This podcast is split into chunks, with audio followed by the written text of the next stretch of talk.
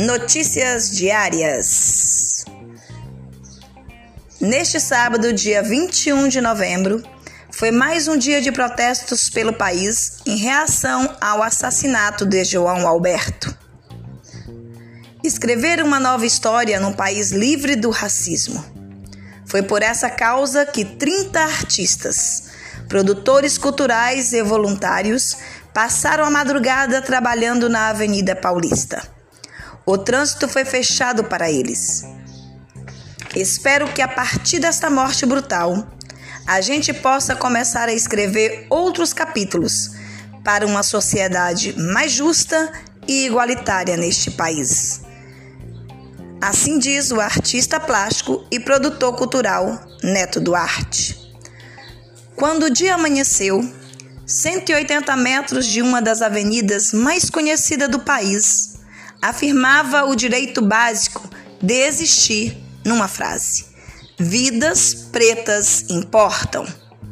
Eu gostaria muito que as pessoas se sensibilizassem, mas principalmente nossos governantes, porque são eles que estão diante das, das leis.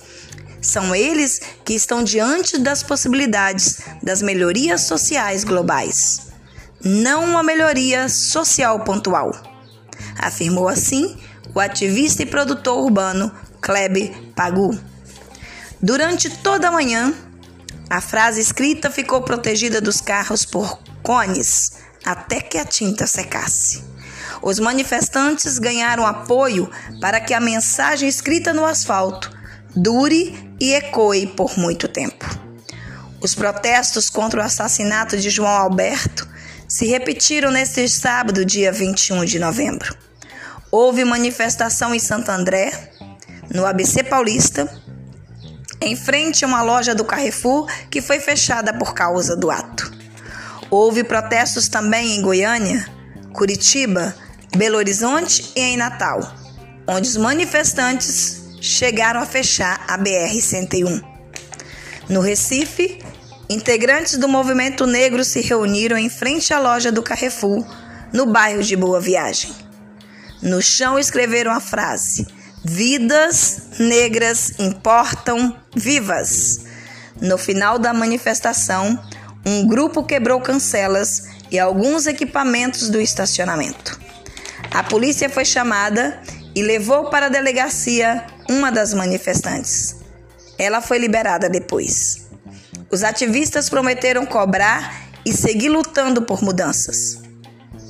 Acho que esse senso de justiça em comum é o que está no coração de todas as pessoas neste momento, disse William Alexandrino, diretor de marketing.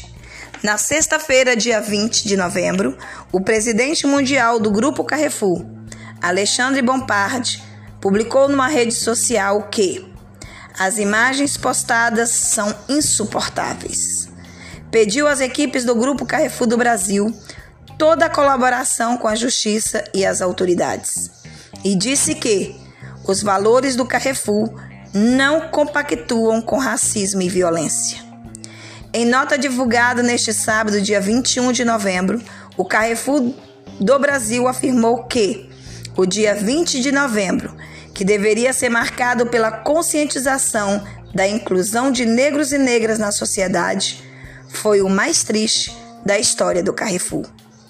A nota diz que palavras não expressarão angústias deles com a brutalidade, que darão todo o apoio à família de João Alberto Silveira Freitas e que, em respeito a ele, a loja de Passo de Areia em Porto Alegre fechou na sexta-feira e permanecerá fechada neste sábado. A nota diz ainda que todo o resultado das vendas do dia 20 de novembro das lojas Carrefour será doado para entidades ligadas à luta pela consciência negra e que neste sábado, sábado, abriram mais tarde para reforçar o treinamento antirracista com todos os funcionários e terceirizados. Vidas pretas importam.